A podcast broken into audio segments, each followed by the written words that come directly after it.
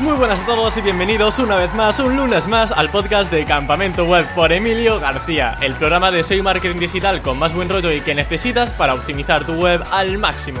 Y si quieres contratar un hosting y servidor de calidad, puedes contar con Rayola Networks, un hosting SSD con soporte en español para que tengas la mejor experiencia y rendimiento. Recuerda que en la descripción de este podcast puedes acceder a la promoción exclusiva de Rayola Networks para Campamento Web. Si vas a crear un nuevo sitio, aprovechala.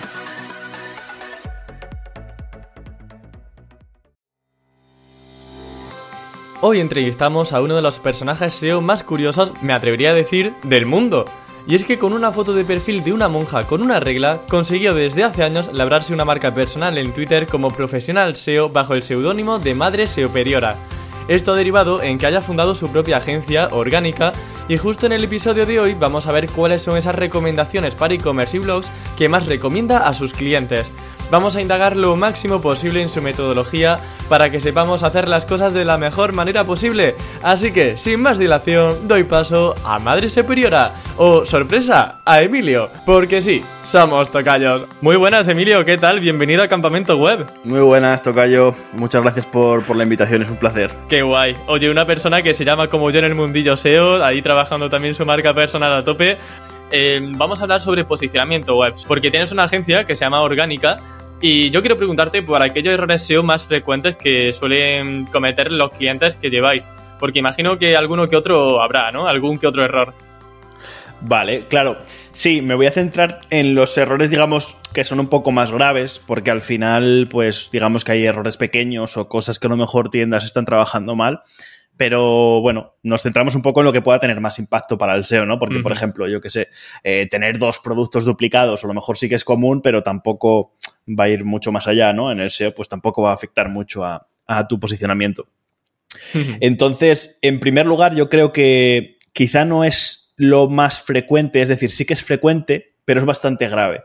Eh, que para mí es tener una mala arquitectura web. Eh, muchas veces suben el catálogo de productos sin categorizar pensando en las intenciones de búsquedas de los clientes. Es decir, pues a lo mejor lo trabajan tal y como se lo pasan sus proveedores o como les parece, sin tener en cuenta las diferentes formas que, les pueden buscar los clientes y por lo tanto o les pueden pasar varias cosas dependiendo de, cómo lo estén haciendo o que canibalicen categorías entre sí porque las tengan mal trabajadas y tengan duplicidades o que estén dejando intenciones de búsquedas eh, de categorías que no están trabajando que son esos mismos productos, ¿no? Pero que al final, digamos, es otra búsqueda diferente y al no tener correctamente eh, segmentada la web, por así decirla, pues mm, no, no son capaces de abarcarlo. Pero a nivel de URL, ¿tú dirías que, por ejemplo, este, e, esta falta de arquitectura es tan importante o mejor dejar las URLs como están y no meternos en líos de migraciones, por ejemplo? Bueno, esto es importante. Yo creo que depende de cómo esté el proyecto. Es decir, si es un proyecto que se acaba de lanzar, que tampoco está muy posicionado y demás, pues quizás es mejor empezar a hacer las cosas bien, no desde el principio, porque se debería haber hecho antes de lanzarlo, pero digamos sí desde los comienzos, rehacerlo y volver a, a trabajarlo. Y en el caso de que sea un e-commerce que está, pues digamos ya más avanzado, pues diría depende cuál es ese margen de mejora, porque imagínate que si tenemos que cambiarlo todo y decimos que la mejora va a ser de un 10%, pues a lo mejor no nos, no nos merece la pena ese esfuerzo o ese riesgo a perder lo que podamos tener hecho. Claro. Independientemente, yo sí que soy bastante partidario de tener las cosas bien hechas y serían pocos los casos en los que diría, oye, pues mira, vamos a quedarnos así, salvo, pues eso, que sea muchísimo trabajo para el poco, para la poca recompensa que hay. Hmm. A mí me genera mucho respeto todo eso de migraciones de URLs porque nunca sabes hasta qué punto puede beneficiarte o incluso perjudicarte, aunque creamos que estamos haciendo bien un, cambio, porque un mínimo error de redirección eh, ya puede cargarse, por ejemplo, la autoridad que recibe una URL. Entonces es tan peliagudo y a veces no hay un resultado tan claro sobre cómo puede afectar una migración de URLs que yo al menos siempre, como tú dices, si el proyecto está empezando y no tiene ahora mismo mucho posicionamiento, vale, nos la jugamos porque no hay mucho que perder. Pero si el mm. proyecto ya tiene ciertos avances y es muy grande, por ejemplo, y ya tiene mucho posicionamiento, mucha autoridad, prefiero, por ejemplo, ir a otros temas como interlinking, como mejora del contenido, intención de búsqueda, ampliar el volumen de keywords eh, que se abarcan en la web, antes que quizá tocar eh, que hay una ruta que se podría mejorar dentro de la arquitectura y de la información a nivel de URL. No sé si coincidas conmigo. Claro.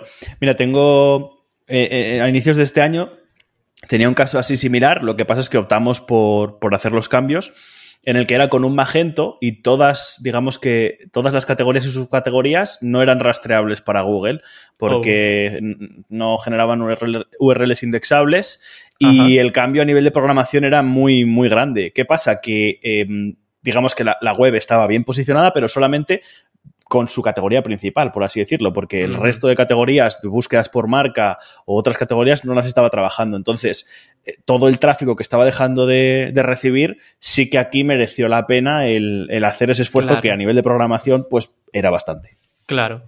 Eh, también te quería preguntar, eh, vamos a visualizar, por ejemplo, tres clientes que tengáis ahora mismo en la agencia de Orgánica. ¿Y en qué estáis trabajando actualmente? o sea, si se te vienen a la cabeza los clientes, ¿cuáles son esas acciones que ves predominantes ahora mismo en sus estrategias SEO y qué impacto SEO están teniendo actualmente? Vale, a ver, bueno, es, claro, es una pregunta un poco compleja en el sentido de que al final lo sé, cada, sé. cada proyecto vas allá donde duele, ¿no? Sí, sí, yo voy a tope. en el sentido de que cada proyecto pues está en una fase y en un estado, en unas necesidades y, y dependerá. Al final, digamos que a lo mejor me voy muy a lo básico y muy generalista y no te gusta mi respuesta, pero la base al final que yo siempre predico es primero tener una web bien optimizada. Entonces, casi siempre cuando comenzamos a trabajar con clientes se hace una auditoría para ver todos los errores y detectar todas esas áreas de mejora que se puedan implementar sobre el proyecto. Y una vez que eso está bien, eh, o digamos que que está mejorado, ¿no? Porque no, nunca vas a estar al 100%, porque a nivel de desarrollo de negocio o por lo que quiera implementar el dueño o el director de, esa empresa pues no lo quiere hacer. Pero una vez que está, digamos, corregida esa web y bien optimizada, se trabajaría todo lo que son las intenciones de búsqueda, es decir, todos los contenidos, que vendría un poco la mano también lo que hemos comentado de la arquitectura web, junto con una estrategia de backlinks, que al final, sobre todo en proyectos nuevos, pues yo pienso que es el, punto diferencial. Eh, entonces, si me tuviera que quedar con dos, pues sería un poco esto, en saber crear una buena estrategia de link building y también saber generar contenidos que resuelvan esas intenciones de búsqueda de los clientes. Vamos a intentar ahondar sobre esa auditoría que, me has comentado, ¿vale? O sea, ¿dónde están los principales focos de error una vez realizáis una auditoría a un cliente? Em, porque me has comentado, por ejemplo, el tema de arquitectura, pero imagino que habrá algún que otro error frecuente más, ¿no? Espera, ¿conoces Ahrefs pero no su Ahrefs Webmaster Tools? Pues no sabes lo que te estás perdiendo. Es la opción perfecta para auditar la salud SEO de tu sitio web, con más de 100 factores que se analizarán al momento y con consejos de mejora para obtener aún más tráfico de tus publicaciones. Un consejo práctico que a mí me gusta mucho es comparar las keywords que me detecta Ahrefs Webmaster Tools con las keywords de mis competidores. Y sabes lo mejor de todo, que es completamente gratis. Así que no dejes pasar la oportunidad de auditar tu web sin coste alguno de la mano de Ahrefs, la herramienta que más uso en mi día a día como consultor SEO. Con Ahrefs Webmaster Tools ya no hay excusa para no realizar auditorías profesionales. ¿Y tú, ya la has probado? ¿Dónde están los principales focos de error una vez realizáis una auditoría a un cliente? Eh, porque me has comentado, por ejemplo, el tema de arquitectura, pero imagino que habrá algún que otro error frecuente más, ¿no? Sí, de hecho los tengo, tengo tres puntitos. Como ya sabía que me ibas a preguntar esta pregunta. Qué raro si yo no te he pasado nada.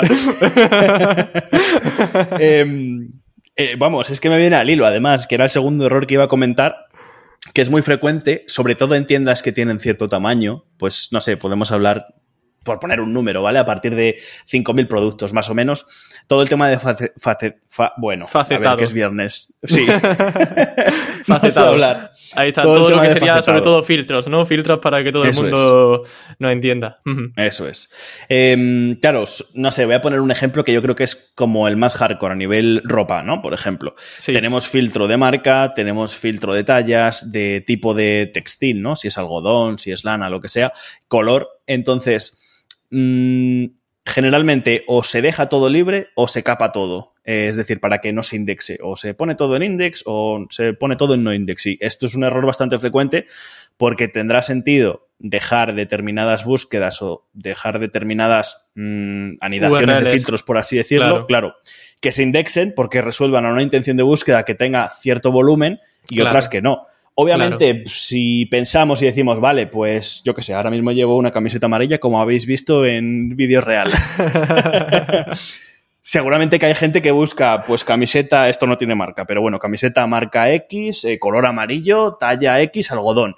Eh, pues seguramente que hay gente que lo busca, pero si son dos personas al mes, a lo mejor no te merece la pena dejarla en index, no porque sea esa URL, sino porque a lo mejor a nivel de filtros tendrías que dejar, mm, no sé, 500 o, o 1000, ¿no?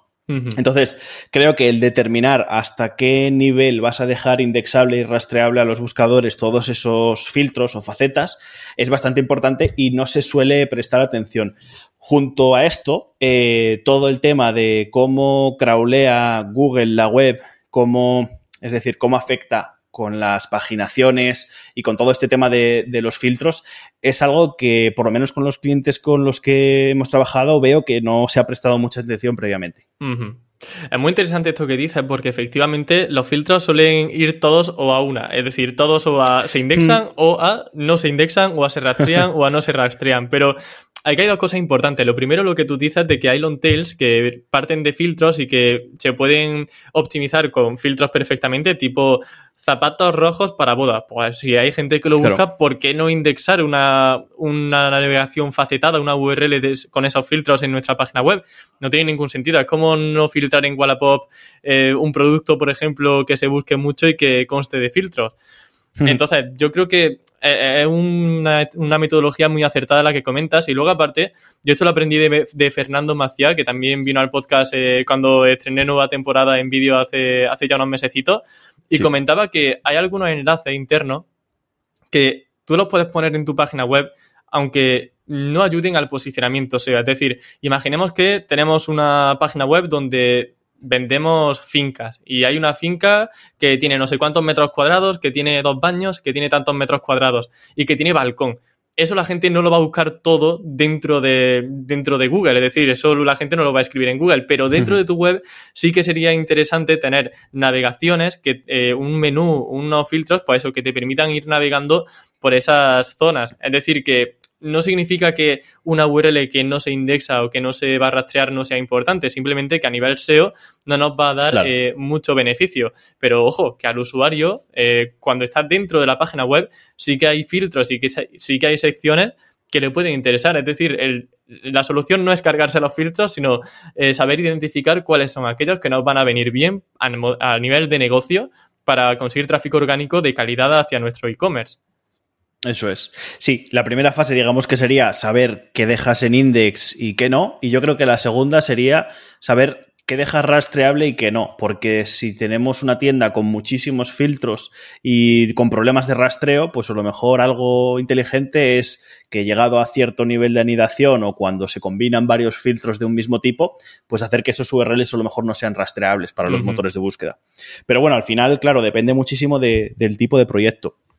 De todas formas, ahora que estábamos hablando, me ha venido a la mente que no es muy común, pero eh, sí que pues en estos últimos meses es algo que he visto en, varios proyectos, que es con problemas de renderizado. Son webs que, el mm. renderizado se hace en el en cliente, es decir, que lo renderiza el, el propio navegador y claro, Google no está pudiendo renderizar todo el código correctamente y por lo tanto están teniendo problemas. No es algo súper común, pero sí que me ha llamado la atención de que han entrado clientes en estos últimos meses con este tipo de problema. Y no sé si será por, digamos, esa digitalización, ¿no? Que están llevando algunas empresas y a lo mejor son porque tienen webs antiguas y ocurre esto, pero es algo que me ha llamado la atención también. ¿Y esto cómo se detecta? Porque, bueno, eh, corrígeme si me equivoco, pero yo lo que entiendo es que, por ejemplo, eh, la persona que entra en un bus desde un navegador, por ejemplo, Google Chrome, puede ver correctamente la web, pero el robot de Google, cuando entra en la web, no puede leer bien el contenido, los enlaces internos, es decir, que tiene dificultades para rastrear, escanear toda esa parte de contenido, hmm. ¿verdad? ¿Cómo se detecta ese problema? ¿Cómo llegáis a, detectar eso? Yo, digamos que de toda la parte de código eh, no soy experto y a lo mejor digo algo que es un poco locura, pero creo que estoy en lo cierto. No sé si a lo mejor alguien me corrige. Em, Vale, lo que ocurre es que generalmente es cuando las webs están hechas en JavaScript, ocurre esto. Y hay dos tipos de servidores en JavaScript. De CSR, que sería Client Side Render, o SSR, si no voy mal, Server Side Render. Eh, la diferencia es que em, en Server Side Render, eh, el servidor renderiza ese código de JavaScript y sirve eh, todo el HTML. Entonces, cuando eso Google lo ve, digamos que no hay ninguna diferencia con una propia página en HTML plano que, la esté viendo. Sin embargo, en CSR lo que ocurre es que Chrome, eh, Internet Explorer o cualquier cliente que tú estés utilizando para navegar en esa web tiene que procesar y renderizar ese JavaScript. Entonces ahí es donde donde Google eh, tiene problemas para poder renderizarlo y muchas veces pues, pues vienen los errores. De hecho, em, en, bueno, lo primero que, hago cuando entra un proyecto eh, para pues, pedir una propuesta y demás es tirarle un Screaming Frog. Y de formas de detectarlo, pues Screaming Frog mm, o sea, no, te pilla enlaces, porque al final, como está todo en JavaScript, eh, si no se sirve de, cara desde el servidor, pues no te los coge, entonces no te rastrea ninguna URL, solo te rastrea las URLs de, JavaScript. Después, eh, si vemos el código fuente, lo vas a ver, pues que no es HTML lo que se está, eh, en algunos casos, que no es HTML lo que se está sirviendo. Y un, digamos, una forma de hacerlo, pero que no es 100% real, yo tengo una extensión que la estoy mirando ahora mismo. ¿Web Developer puede ser? No, Disable HTML. Disable HTML. Entonces, eh, aquí te deja desactivar JavaScript, CSS y demás. Si quitas el JavaScript y recargas la página, ves eh, cuánto cambio hay. Entonces, como has quitado el JavaScript, si no ves nada, es porque se está cargando todo en JavaScript. Esto no es 100% real. Lo que hay que hacer, eh, pero claro, si no es cliente todavía, lo más probable es que no se tengan los accesos. Desde Search Console, envías la URL a, bueno, lo de arriba, ¿no? A solicitar para el índice. El buscador ese grande que tenemos eh, en el rectángulo superior. Eso es. Y no sé exactamente cómo se llama, porque no lo tengo ahora mismo delante, pero hay un apartado que como que pone más información o algo así y te pone al margen derecho, te abre como una pestaña y te pone el código HTML que ha renderizado junto con una captura. Efectivamente, como una vista hmm. previa, efectivamente, sí. Eso es. Entonces ahí viendo eso puedes ver errores y a veces si no tienes acceso a Search Console, yo lo que hago es tirarle una web, una, un test desde la herramienta esta de móvil de probar el cómo se renderiza, o sea, cómo se carga en móvil, y a veces ahí también te lo dice, qué recursos no ha podido cargar y demás. Genial. Pero, sí. o sea, creo que, es, que estoy en lo cierto, no sé si es 100% así, porque en tema de, JavaScript no soy experto, eh, y ahí, pues cuando hay cosas de este caso, pues me echa un cable de algún programador, pero creo que es así. Sí, sí, yo no soy tampoco experto en JavaScript, pero tengo tu misma opinión, o sea que yo creo que si los dos vamos encaminados por ese camino, yo creo que algo de verdad hay en lo que dice. Y si es mentira, lo defendemos entre los dos y Eso, Yo, aquí se dicen verdades. Tal cual. Eh, bueno, no sé si tiene algún otro error que se te venga a la cabeza o con esto ya vamos bien servidos. Sí, bueno, es tema de datos estructurados, que o no hay ah, o hay errores. Vaya, tema de migas de pan, eh, cuando marcas el product, ¿no? con el esquema product de pues que esté mal puesto categorías, descripción, que no te pille bien el precio, sobre todo que no se completen todos los campos que, son obligatorios. Sí. Esos son los errores más frecuentes que suelo ver. Pues mira, lo mismo que te dije, que antes había hecho una habías dado una respuesta muy genérica, ahora te digo que ha sido, vamos, redondo, perfecto. Así que muy bien. sí, sí, sí. La balanza ya está súper equilibrada a tu favor. Genial. Continuamos ahora porque te quería preguntar si has tenido algún momento de tierra trágame con clientes, alguna anécdota o ha ido todo correcto en toda tu historia con la agencia de orgánica. Sí, bueno, con Orgánica no he tenido, llevamos, no llega a un año, son unos nueve, diez meses, una cosa así, entonces tampoco he tenido... Un poquito, ¿eh? Pero vaya a tope, ¿eh? O sea, súper No ha habido... sí, entonces no ha habido tiempo de hacer grandes cagadas, ya, pero tocará, sí que... ¿no? Ya tocará. Seguro, espero que no sea irremediable. Pero sí que antes de, esto yo tuve una agencia que hacíamos eh, de todo, por así decirlo, principalmente diseño web que yo no lo hacía. Y una vez un cliente pidió, hacer una actualización en WordPress y claro, como eran actualizaciones menores de la versión de WordPress, pues lo hice yo mm, sin copia de seguridad a pelo. Ah, muy bien, eso es súper recomendable. yo ya lo sabía porque me había pasado a nivel personal, ¿no? Con nichos y esto de haberme cargado webs. Pero dije, va, Digo que esto son pocas actualizaciones, tal, no hay problema. Y reventé toda la web, no pude restaurarla de ninguna forma porque oh, el servidor tenía copias súper, súper antiguas. No me digas, no había tampoco backup. Entonces ya no me río tanto, ¿eh? Y no, y tuvimos que hacerla otra vez. Afortunadamente, sí, pudimos eh, agilizar y recuperar cosas que se habían hecho en local, pero ni por asomo estaba completo. Oh, no. Mm, pero fue una, cagada grande oh. que luego estuvimos una semana y pico solo trabajando para, para lo que yo hice con un botón de actualizar. Dios santo, bueno. No, ya pues- desde entonces ya no me pasa. Guardo, cuando hago eso, guardo copia de seguridad en mi ordenador y en el servidor. Desde luego, menos mal que Dios está de tu parte, Madre Superiora, y todos los males que, te, que te cure de los pecados, que te perdone. y ya está. Pero, oye, un momento, tierra, trágame, yo creo que de, de, los más graves que he escuchado, ¿eh? O sea, que no haya copia de seguridad de la web eh, sin poder actualizarse con todos los mm. cambios. Bueno, pues muy bien afortunadamente, eh, era, es decir, el cliente tenía web y esto era un lanzamiento nuevo y todavía no se había lanzado. Ah, bueno. Entonces, bueno, al final fue retrasar el lanzamiento y que tardamos más, pero no llegó a ser tan, tan, tan grave a nivel de, impacto. Claro, bueno, va por esa parte menos mal, me alegro, porque si no ya... Vaya. Bueno, eh, de los errores aprende obviamente y de hecho veo que has aprendido muy bien porque he estado revisando también en tu cuenta de Twitter que eh, publicaste recientemente algunos casos de éxito y uno de ellos, por ejemplo, es que no sé aquí si ya duplica, triplica, cuatriplica las visitas que tienes estimadas en SEMrush. Eh, no sé si hmm. recuerda este cliente que publicaste en Twitter y un poco coméntanos qué tipo de web tenía y qué hiciste para conseguir esta multiplicación de tráfico. Sí, eh, bueno, aquí vamos a ser sinceros, no me acordaba cuando me lo has comentado, he tenido que ir a Twitter a verlo.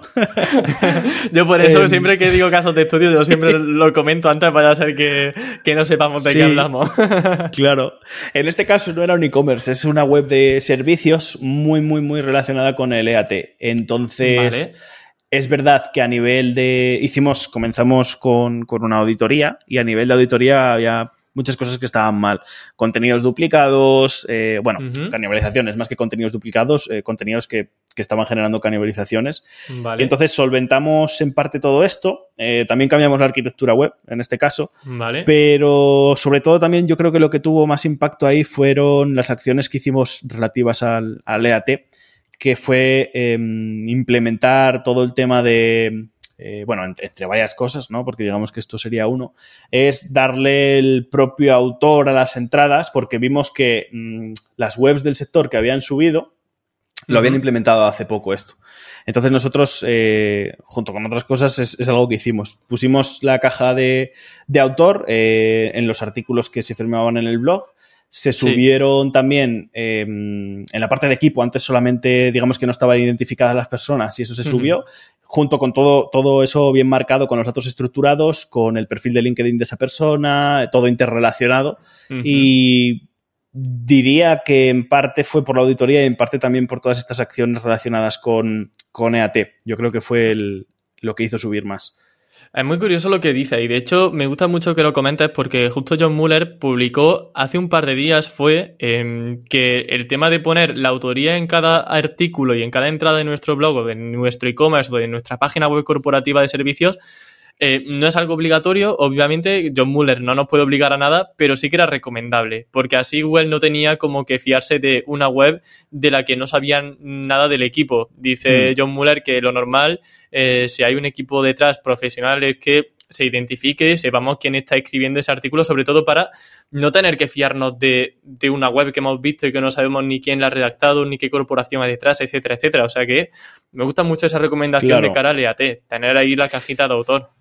Sí, en este caso, eh, digamos que era muy hardcore, por así decirlo, porque era un sector bastante delicado, pero es que además eh, los miembros del equipo que firmaban los artículos del blog es gente conocida dentro del sector, que mm. habían firmado también en, revistas y en medios conocidos que habían firmado más, más em, no me sale la palabra. Bueno, más, artículos, ¿no? Más entradas, más artículos. Claro. Entonces también se creó una bio de cada uno de los autores enlazada desde la propia caja y demás. Entonces, bueno. Y esa otra también, las URLs de autor, no hay que ponerlas como no index. O sea, imagino, bueno, no sé si tú las indexaste o no, yo al menos no las suelo no indexar. Yo las dejo index para que así Google eh, conozca que hay una entidad de ese autor, eh, pueda rastrear los artículos de ese autor y no hacer como que esa URL no importa, porque sí que importa, es la URL de un autor del blog y en vista de que en LAT esto tiene mucha importancia, yo la estoy dejando como index. No sé si en tu caso también es igual o no.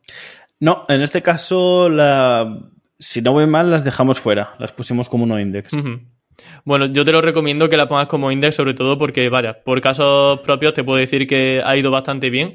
En ningún caso ha perjudicado y, y John Muller, de hecho, ha comentado que es interesante que cada autor tenga su propia ficha como habéis hecho vosotros, pero aparte que se indexe. Yo creo que eso puede ir, puede ir guay, porque yo también las tenía no index, o sea, yo vengo también de tenerlas no index, porque digo, bueno, esto no tiene tampoco mucho que aportar, ¿no? Al perfil de indexación, ni nadie busca eh, el nombre de este autor porque a lo mejor no es muy conocido, pero luego sí que sí que influye a la hora del EAT. O sea, pues obviamente nunca podemos encontrar una correlación porque es muy difícil a día de hoy eh, buscar correlaciones en SEO, pero una de esas cositas, de esos pasitos que hemos dado en mejorar el IAT, ha sido ese.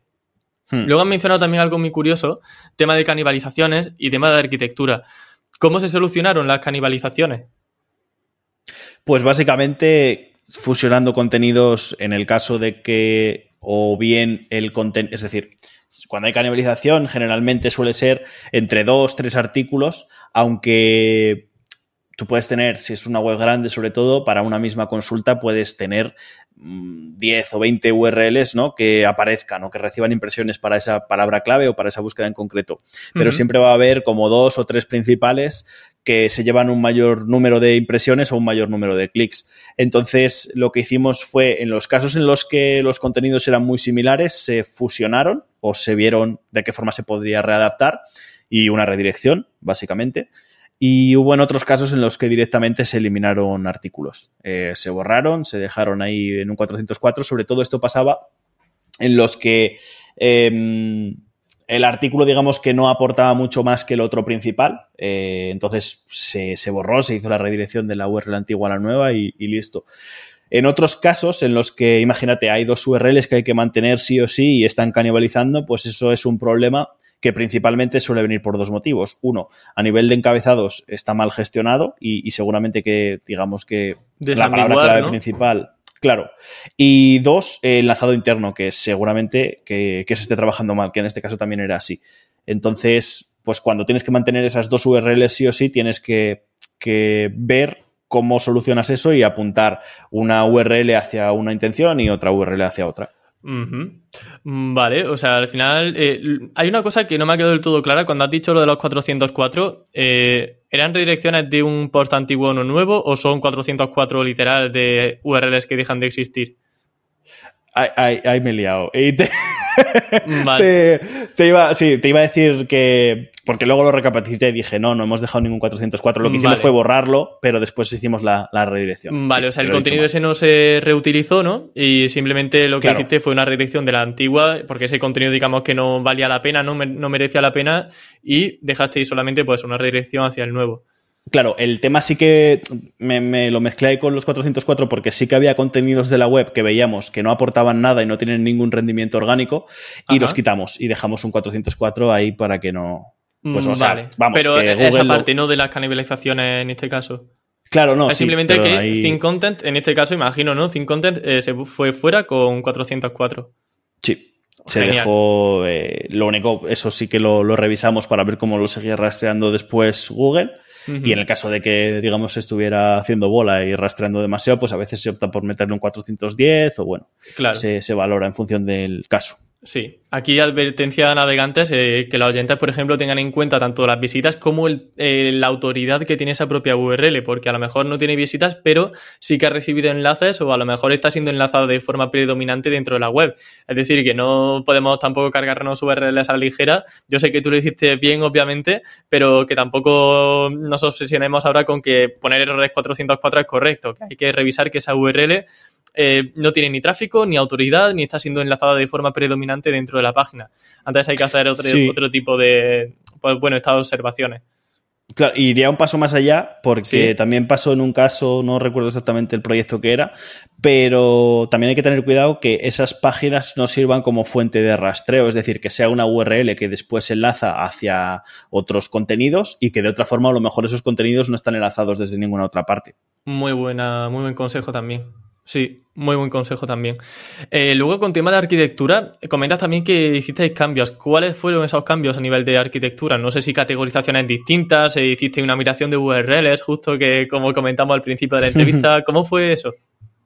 Sí, a ver, al ser servicios, digamos que no serían categorías como tal, digamos que eran más dependencias, por así decirlo. Vale, tipo, eh, sí, o sea, un servicio que cuelga de otro servicio, más o menos. Pero, sí, pero no era como, claro, no es como, por ejemplo, si tienes ordenadores y ordenadores portátiles, digamos que no era tan claro como eso pero digamos que se reestructuró un poco todo porque había servicios eh, que a lo mejor estaban en otra rama de la web y enlazados desde otra parte, entonces se unificaron, digamos, bueno, no se unificaron, sino que se llevaron hacia otra parte del enlazado interno de la web y de sintaxis de URLs y dependencias dentro de las migas de pan y demás. Em, básicamente fue como reorganizar un poco todos esos servicios. Em, ¿Qué parámetros se siguen para organizar, digamos? Porque aquí eh, se me viene a la cabeza como una organización por bloques, si no te he entendido mal, como hmm. un bloque de servicios que tiene tal interlinking, otro bloque de servicios que tiene otro tal interlinking. ¿Van por ahí más o menos los tiros o no? Sí, claro, en función de, la temática y de, digamos, como Google, no, bueno, no es como Google interpretar esa intención de búsqueda, sino la, vamos a llamarlo de alguna forma, relación temática de esos servicios. Porque, ¿Afinidad temática? Sí, Mira, perfecto. salía. Eh, digamos que el cliente tenía organizados los servicios como a él le parecía. Sin embargo, nosotros lo que hicimos fue pues darle un, toque, ¿no? A, según afinidad temática. Genial. O sea que ellos lo tenían como un poco batiburrillo, ¿no? Y vosotros dijisteis, no, eh, este servicio tiene mucha más relación temática con este otro. Y entonces, pues ahí eh, ya hay una mejor relación semántica, ¿no? Y ya vamos a dejar de decir cosas de semántica, afinidad y todo eso. vamos a otra cosa, que ya me estoy saturando de tanta afinidad. y vamos ahora. sí, sí, total. Y vamos ahora a hablar sobre consejos para mejorar las ventas a través del SEO, que esto al final y al cabo es uno de los objetivos principales cuando llega un negocio a una agencia o cualquier persona que esté escuchando este mismo podcast. Lo que quiera es generar rentabilidad con su página web. ¿Cuáles son esos consejos que tú dirías para mejorar las ventas a través del posicionamiento web? Vale, el primero va un poco de la mano de las tiendas online que están empezando, o sea, no creo que no aplicaría a un proyecto que ya lleva tiempo y está medianamente posicionado, eh, sino pues alguien que lanza o ha lanzado digamos, hace un año una tienda online, que es si tienes un producto, o sea, un catálogo relativamente amplio, pues no sé, volvemos a, bueno, algo menos del número anterior. Si tienes mil referencias y vamos a poner que son 20 entre categorías y subcategorías, lo más probable es que no posiciones todo. O, lógicamente, si el proyecto es nuevo, tendrás que hacer esfuerzos en determinadas áreas de la web y, no vas a conseguir buenos resultados en todo.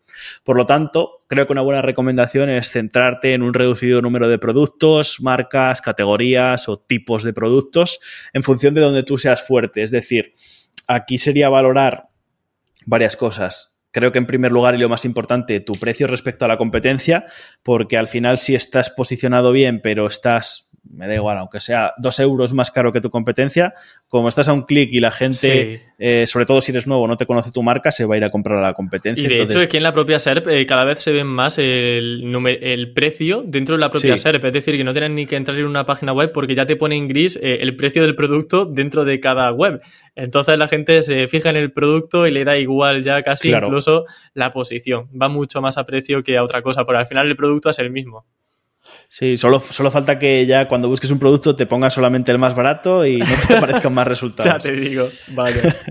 Entonces iría en esta línea. Em, valorar qué gama de productos trabajar en función de tu precio, el margen que te deja, eh, digamos, la demanda que hay también, ¿no? Porque si no lo busca nadie o nadie lo quiere comprar o lo busca por internet, tampoco te sirve de mucho. Y el último punto se me ha escapado ahora mismo. Em, vale, continuamos con la entrevista y si vuelve, pues eh, continuamos con ese otro consejo. Sí. Otra pregunta que quería hacerte era justamente como complementaria a esta y estaba relacionada con el blog. Porque muchos e-commerce no crean un blog y al final pues se queda como la pata un poco coja a la hora de recibir tráfico orgánico. Para ti, ¿qué importancia tiene crear un blog dentro de un e-commerce o de una tienda online? Pues para mí es bastante importante. En porcentaje, dependiendo de la tienda, te diría entre un 40 y un 60, ¿no? Es decir, que casi tendría el mismo peso que, la tienda, o en algunos casos más, porque al final, mm, sobre todo en e-commerce más pequeños, em, tú tienes un catálogo de productos limitado y vas a poder atacar un número de, de, intenciones de búsquedas limitadas relacionadas con el catálogo que tú estás ofreciendo. Y sobre todo con la tienda online vas a posicionar por términos transaccionales. Entonces es más reducido. Sin embargo, con el blog lo que haces es ampliar muchísimo todo el tipo de tráfico relacionado con, idealmente, con gente que quiere comprar tu producto o que tiene problemas que tu producto soluciona. Entonces, mm, digamos que es una forma de poder seguir captando tráfico nuevo, además, eh, interesado en tu producto, que además le está dando señales a Google pues de gente que está interactuando correctamente con tu web. Entonces, para mí, bien trabajado un blog es muy importante. Ahora, muchas tiendas también veo que tienen un blog por tener o incluso suben casi lo que debería de ser ficha de producto, lo suben en el blog o escriben cosas sin sentido. Eh, no me viene ahora nada, nada a la mente que quería poner un ejemplo para que quedara claro, pero no me viene. Eh, pero sí que he visto casos en los que pues subían simplemente a lo mejor un, post eh, hablando sobre cosas random, ¿no? Que le parecía sí, a lo mejor que a la persona un concurso solamente y solo hablan de la marca, que eso al final no es inbound marketing, eso es hacerte autopromo entre comillas, o sea, ganar reputación, pero no van a ninguna keyword. Eh, luego también lo que tú decías, eh, en lugar de poner una descripción de una ficha de producto en la ficha de producto, lo ponen dentro de, lo ponen dentro de un artículo o incluso una categoría que debería posicionar con la categoría del e-commerce, lo ponen como forma predominante dentro de un artículo de un blog. Porque aquí al final, Emilio, eh, yo voy a tope con los blogs. O sea, yo soy muy fan de los blogs en los e-commerce, eh, me encanta eso hmm. como estrategia de inbound, pero voy a intentar posicionarme, eh, nunca mejor dicho, en, una posición un poco más contraria, ¿vale? Porque vamos a poner el caso, eh, bueno, no vamos a poner el caso directamente, las keywords informacionales y que van dentro de un blog tienen un ratio de conversión menor a keywords transaccionales. Entonces yo entiendo que también dentro de una estrategia SEO eh, por mucho inbound que queramos hacer, por mucho blog y mucha keyword informacional que queramos hacer, lo que tiene más peso a nivel de negocio, las categorías y la ficha de producto, ¿no? Sí, sí, eso está claro. Es decir, lo que se debe primar, sobre todo para tener bien posicionado o prestarle más atención, es toda la parte de la tienda online. Pero, claro, muchas veces a lo mejor cuando hablamos del blog, la gente se va, vale, a tema informacional. No sé, por ejemplo, pues relacionado con pantallas de ordenadores, tipo consejos para comprar tu pantalla de ordenador o tipos de pantallas de ordenador. ¿Cuál es la mejor pantalla de ordenador? ¿Cuál es la mejor pantalla para eh, ofimática, por ejemplo? Claro, que al final sí que es gente medianamente interesada en tu, en tu, en tu producto, pero al final a mí me gusta ir un paso más allá y definir eh, no solamente el proceso de decisión de compra por el que pasa el cliente, sino ir un paso más atrás y generar contenido previo al... Es decir, el cliente va a tener, cuando hace una búsqueda es porque tiene un problema. Entonces, antes de saber que necesita comprar tu producto, es muy probable que haga una, búsqueda. Por ejemplo, imagínate que tienes una zona de la pantalla con píxeles muertos y tú no sabes si te tienes que comprar un ordenador, una pantalla nueva o si eso lo puedes solucionar, entonces vas a buscar cómo solucionar píxeles muertos.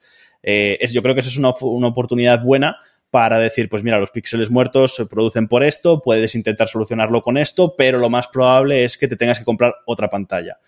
Me gusta, eh, digamos, captar ese tipo de tráfico previo a la identificación por parte de la persona de ese problema o de saber que tiene esa necesidad de comprar ese producto.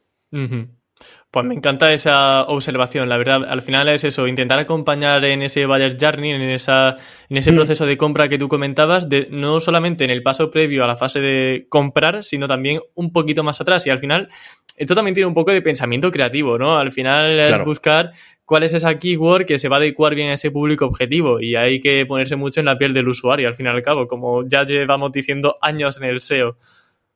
Exacto. Al final, eh, para mí algo muy importante y que a algunos clientes les cuesta hacer un poco más, pero cuando empezamos a trabajar con clientes, algo importante es, primero les pasamos un cuestionario para conocer qué ofrecen y cuál es su público objetivo, pero luego tenemos una reunión para hablarlo esto bien en detalle, porque si no conoces a quién te estás dirigiendo, difícilmente vas a poder saber, digamos, conocer sus problemas para crear este contenido que, pueda acabar convirtiendo.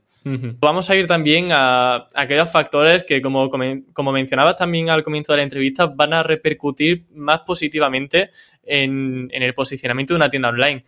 ¿Cuáles son esos aspectos que se te vienen a la cabeza cuando pensamos en hacer SEO dentro de un e-commerce? Quizá los dos primeros están, que voy a comentar están un poco más relacionados con los errores que hemos comentado al inicio.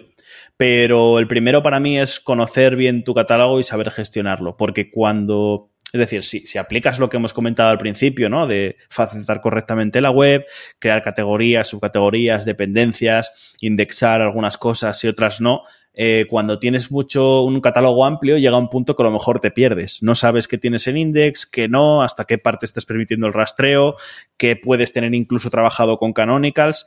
Entonces, en determinadas tiendas online creo que esto es muy importante porque a la hora de tomar decisiones y saber cuál puede ser ese rumbo que toma la tienda online o saber cómo está afectando los cambios que tú estás haciendo, si no sabes cómo está trabajado a nivel técnico, ¿no? De, pues eso, de indexación, de que se permite rastrear y que no, eh, creo que no vas a poder tomar decisiones luego útiles. Entonces, esto es bastante complejo de seguir eh, si no se traquea todo bien desde el inicio en tiendas online, sobre todo grandes.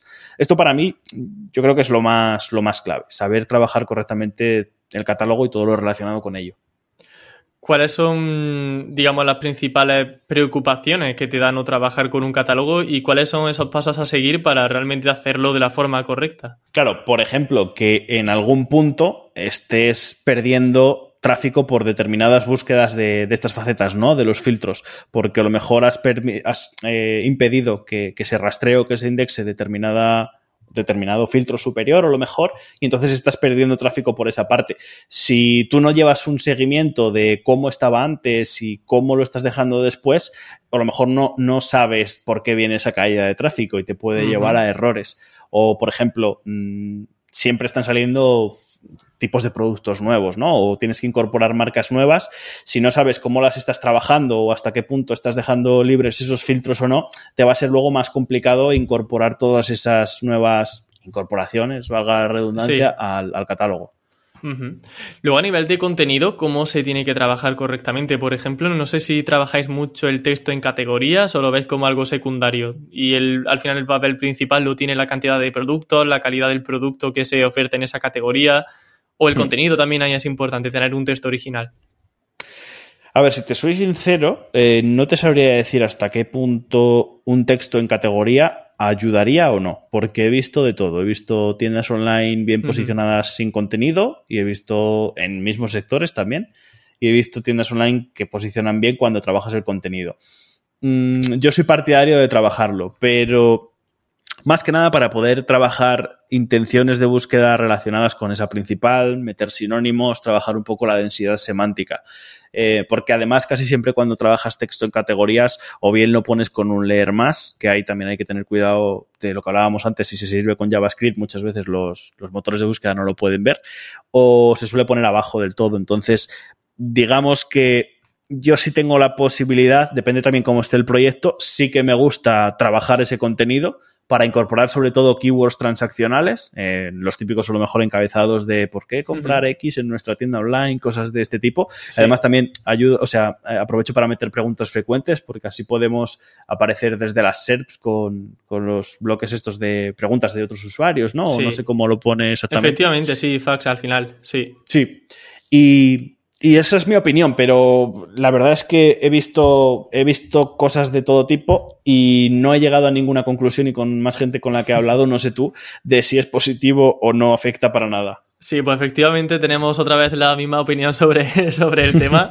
es cierto que se ven muchos e-commerce que no tienen contenido en categoría que posicionan, pero yo al igual que tú, eh, cualquier e-commerce que tenga oportunidad de poder invertir en más contenido, sin duda, ¿por qué no meter más texto en una categoría? Es decir, sin duda, yo creo que lo más importante es que haya un buen producto, que haya buenos productos, sobre todo variedad de catálogo, que tenga precios competitivos, como decías, em, que ofrezca lo que el usuario quiere, lo primero, y luego el contenido va a ser como un plus, un añadido que em, no es que por tener 500 palabras vas a posicionar mejor que uno que tiene cero palabras incluso, porque el catálogo ya de por sí al menos en una categoría y la percepción que a mí me da es que el catálogo ya de por sí teniendo mucho producto actúa como si fuese tener mucho contenido, como tener muchas palabras. Pero claro, hmm. tú vas a poder eh, tener acceso a muchas más keywords, muchas, muchos más sinónimos, long tails, si, la abarcas, eh, si las abarcas en un contenido dentro de una categoría con e-commerce que tiene producto y ahí se ha quedado y ya está. Entonces lo veo muy interesante, trabajar encabezados. También para el interlinking da mucho juego tener un contenido en cada categoría. Creo que es muy interesante trabajarlo. Hmm. Que a nivel del enlazado interno también pues te da más oportunidades de, pues, trabajar como, como enlazas hacia subcategorías y hacia otras categorías y te permite variar todo ese ancortes interno. Claro. Em, de hecho, aquí sigues, por ejemplo, algún patrón o metodología a la hora de hacer el interlinking. Por ejemplo, solo hago eh, interlineado, interlineado, enlazado vertical o solamente hago horizontal o me da igual de una categoría a otra categoría que no tenga mucha relación. ¿Qué tipo de consejos y, hmm. recomendaciones nos puedes dar para hacer un interlinking que sea correcto? Imagino que eh, la respuesta irá también muy ligada al tema de la afinidad, ¿no? Mm, a colación también con lo que comentabas antes. Claro, así es. Eh, no sé, por ejemplo, tengo aquí dos, arbolitos, dos bonsáis en, la mesa. Eh, en el caso, por ejemplo, de, un e-commerce, pues esto relacionado con, jardinería, sí que tendría sentido que desde la categoría de sustrato, por ejemplo, se enlace a la de fertilizante. Sin embargo, si tenemos un e-commerce con varias temáticas que agrupe salud, tecnología, belleza y demás, ahí quizá mm, yo no lo enlazaría porque son verticales, por así llamarlos, muy muy distintos. Claro. Mm, luego también es verdad que, o sea, lo que se llama interlinking vertical o, eh, no sé, cualquier fórmula, digamos, expresa para hacer un enlazado interno, me parece que, o sea, no me gusta llamarlo de esa forma, eh, porque tampoco es realista. Al final el enlazado interno es más complejo que todo eso, pero si nos queremos imaginar o, o, ponerlo algo lo más similar posible, sí que sería un poco vertical, ¿no? En función de, de la afinidad temática, como hemos comentado antes. Pues coincido mucho contigo. Y ya para finalizar, eh, Tocayo, te quería preguntar sobre cuál es la mejor plataforma a tu juicio para un e-commerce. Tampoco te va a gustar mi respuesta, yo creo.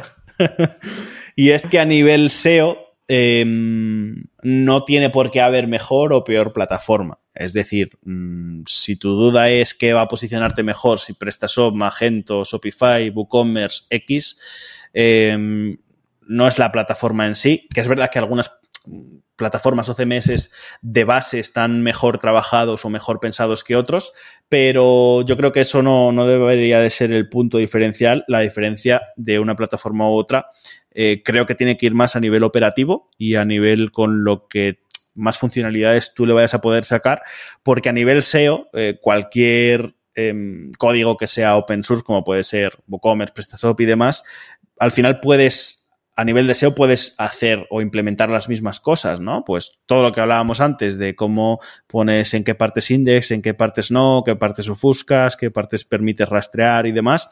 Eh, por ejemplo, ya si nos vamos a Shopify o a lo mejor, o cualquier otra plataforma cerrada, a lo mejor no tenemos tantas posibilidades, pero digamos que a nivel SEO, pienso que cualquier plataforma siempre y cuando que se sepa lo que se hace con ella, puede ser bueno. Entonces, diría que lo mejor sería para ti con las funcionalidades lo que necesites, pero a nivel interno, no tanto a nivel SEO.